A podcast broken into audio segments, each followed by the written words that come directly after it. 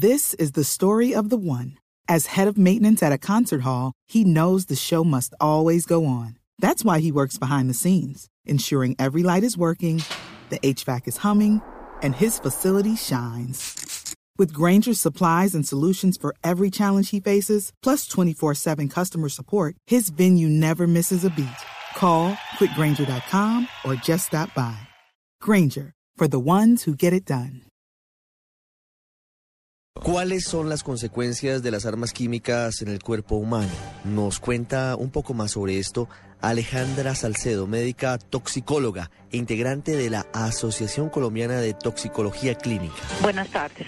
Hablar sobre accidentes o atentados con armas químicas es un tema muy interesante. Para el caso de los que conocemos como agentes asfixiantes mitocondriales, que son agentes que tienen una letalidad muy importante, estamos hablando del cianuro y del ácido cianhídrico. El cianuro pues es una sustancia que conocemos que es fulminante, que puede generar un paro cardiorrespiratorio en menos de cinco minutos.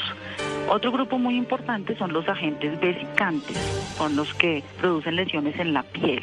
Aquí están las mostazas. La leguicita son armas químicas que lo que generan son ampollas, lesiones en la piel. Otro grupo muy importante son los agentes nerviosos. Son algunos muy conocidos como el sarín, el somán, el tabún. Son agentes que producen una parálisis y lo que van a producir son un, un, síndrome tóxico para el sistema nervioso central.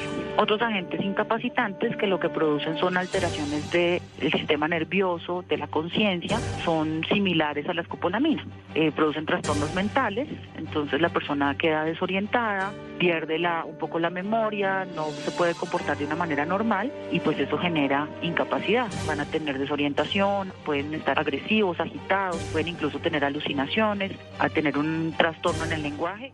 Es cierto que se han empleado armas químicas en Siria. De acuerdo a nuestra valoración profesional, el régimen sirio ha usado armas químicas letales contra los rebeldes armados varias veces. Las víctimas mostraban pupilas reducidas, espuma por la boca y otros síntomas. Los nuevos ataques se han producido en la misma zona donde este miércoles habría tenido lugar el presunto uso de armas químicas que habría acabado con la vida de 1.300 personas. Si el gobierno sirio usara armas químicas, cambiarían las reglas del juego. El presidente Obama dijo que es una línea roja. Estados Unidos junto a Israel tenemos ya preparadas opciones frente a las distintas contingencias. Hama, Homs, Al-Safir y Palmira. Estos son los lugares en los que se sospecha que Siria fabrica armas químicas y biológicas. El uso de armas químicas por cualquier lado, en cualquier circunstancia, es una violación del derecho internacional, de la ONU. Of international law. What do you do when somebody violates the law? Uh, the law? You fight against it. ¿Qué hace uno cuando alguien viola la ley? Lo combate, lo detiene. Los sirios deben asimilar que lo que hacen infringe la ley internacional y hace peligrar nuestras vidas. Por ello, no permaneceremos indiferentes y decirles hagan lo que les plazca. Si esas armas químicas fuesen lanzadas por Siria a bordo de misiles, cinco países estarían al alcance de Damasco. Turquía, Irak, Jordania, el Líbano e Israel. Para hacernos una idea, el gas sarín es 500 veces más mortal que el cianuro. Si se ingiere una dosis letal de sarín, la muerte podría ocurrir en menos de un minuto. Rusia, a su vez, afirma que el cohete con sustancias tóxicas fue lanzado desde los territorios controlados por los rebeldes sirios. El régimen de Damasco podría poseer, entre otros, gasarín, gas mostaza, además del agente nervioso VX. Le pedimos al régimen que salga del poder, pero no establecemos ningún límite de tiempo.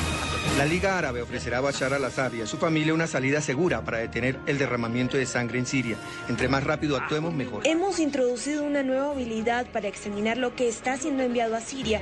Examinaremos los cargamentos, espero que esto sea realmente efectivo. Es muy importante que continuemos con las sanciones y con el proceso político.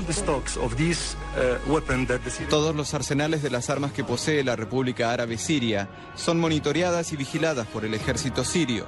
Esas armas están destinadas a ser usadas única y estrictamente en caso de una agresión externa contra la República Árabe Siria. Sabemos que el régimen mantiene la custodia de las armas químicas. Sabemos que el régimen es capaz de usarlas a través de cohetes. En todo momento el gobierno sirio fracasa en cooperar con los investigadores de la ONU. Este no es el comportamiento de unas autoridades que no tienen nada que esconder. Los resultados de los análisis indican claramente que las armas utilizadas en Alepo no fueron producidas industrialmente, sino que estaban llenas con gas sarín, que tampoco fue producido industrialmente.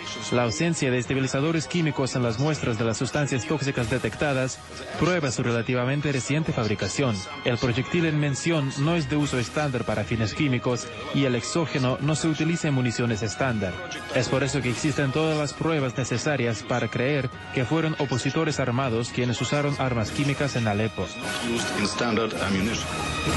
Cerca de 1.500 personas muertas, asfixiadas, envenenadas, carbonizadas en Damasco por cuenta del régimen del presidente sirio Bashar al-Assad han abierto la puerta para que la humanidad esté a puertas de un nuevo conflicto que podría ser internacional. El fondo de todo esto es el uso de armas químicas, algo prohibido desde hace muchos años, proscrito por la humanidad.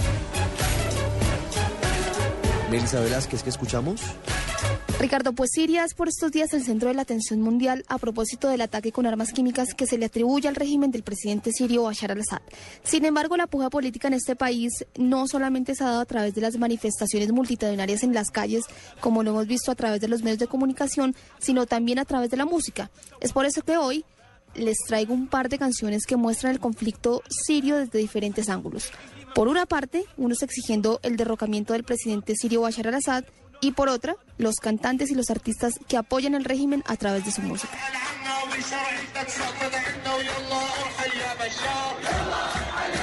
Esta canción que suena de fondo, Ricardo, se titula Yala Irak Yabashar, que en español se podría entender algo así como Vete Bashar Vete, y se convirtió en un himno rebelde durante los primeros meses del levantamiento popular que lleva más de dos años intentando derrocar al presidente Bashar al-Assad. El hombre al que se le atribuyó la autoridad de esta canción se llama Ibrahim Kushow y fue encontrado muerto en un río de la ciudad de Hama en julio de 2011. Según los residentes de la zona, las fuerzas del ejército sirio lo habrían arrestado, lo degollaron y le cortaron las cuerdas vocales por haber inventado esta arenga que escuchamos de fondo. Pero como las ideas no se matan matando personas, Ricardo, Omar Oferendum, que es otro artista sirio, inventó una canción que se llama justamente Siria y fue inspirada en la canción de Ibrahim Kwashov, en donde también exige la renuncia del presidente Bashar al-Assad. Escuchemos.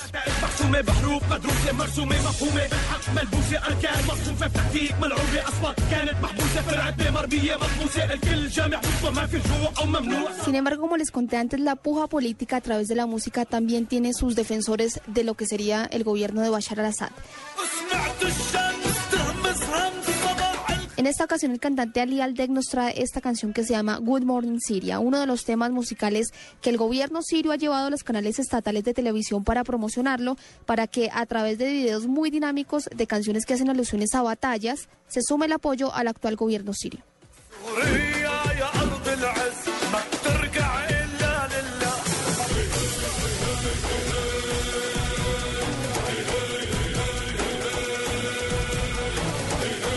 Canción que escuchamos de fondo pertenece al rapero Ali Alatar, que representa al grupo libanés Hezbollah. Este hombre es conocido a través de numerosos videos en internet que son dominados por escenas de soldados, tanques y armas que siempre están incitando a la guerra.